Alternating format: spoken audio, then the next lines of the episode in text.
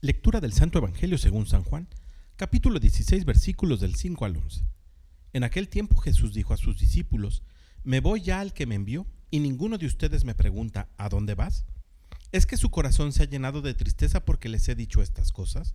Sin embargo, es cierto lo que les digo, les conviene que me vaya, porque si no me voy, no vendrá a ustedes el Paráclito.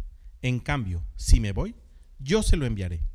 Y cuando Él venga, establecerá la culpabilidad del mundo en materia de pecado, de justicia y de juicio. De pecado, porque ellos no han creído en mí. De justicia, porque me voy al Padre y ya no me verán ustedes.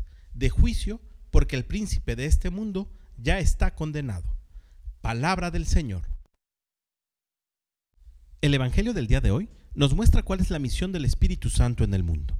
En primer lugar, nos dice Jesús que el Espíritu Santo establecerá la culpabilidad del mundo en materia de pecado. Es decir, nos hace reconocer a cada uno de nosotros que somos pecadores, nos da conciencia de pecado y nos hace ver aquellas cosas que están mal en nuestra vida. Del mismo modo establecerá la culpabilidad del mundo en materia de justicia.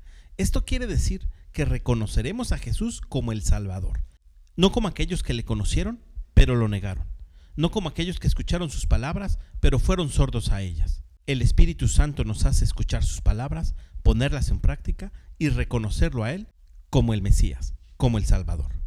Y por último, dice Jesús, establecerá la culpabilidad del mundo en materia de juicio. Con esto quiere decir el Señor que el hombre, reconociéndose como pecador y reconociendo a Jesús como el Salvador, optará siempre por Él y rechazará las invitaciones que hace el demonio a quien se le llama el príncipe de este mundo. Derivado de esta misión que el Espíritu Santo tiene con cada uno de nosotros, es decir, hacernos reconocer pecadores, reconocer a Cristo como el Salvador y juntar al pecador con el Salvador, es que se dice que el pecado contra el Espíritu Santo no tiene perdón. Porque el que no se reconoce pecador, ¿de qué puede ser perdonado? El que no reconoce a Jesús como Salvador, ¿quién entonces le puede salvar? Pidamos por tanto al Espíritu de Dios que llene nuestro corazón y cumpla en nosotros su misión. Que tengas un gran día y que Dios te bendiga.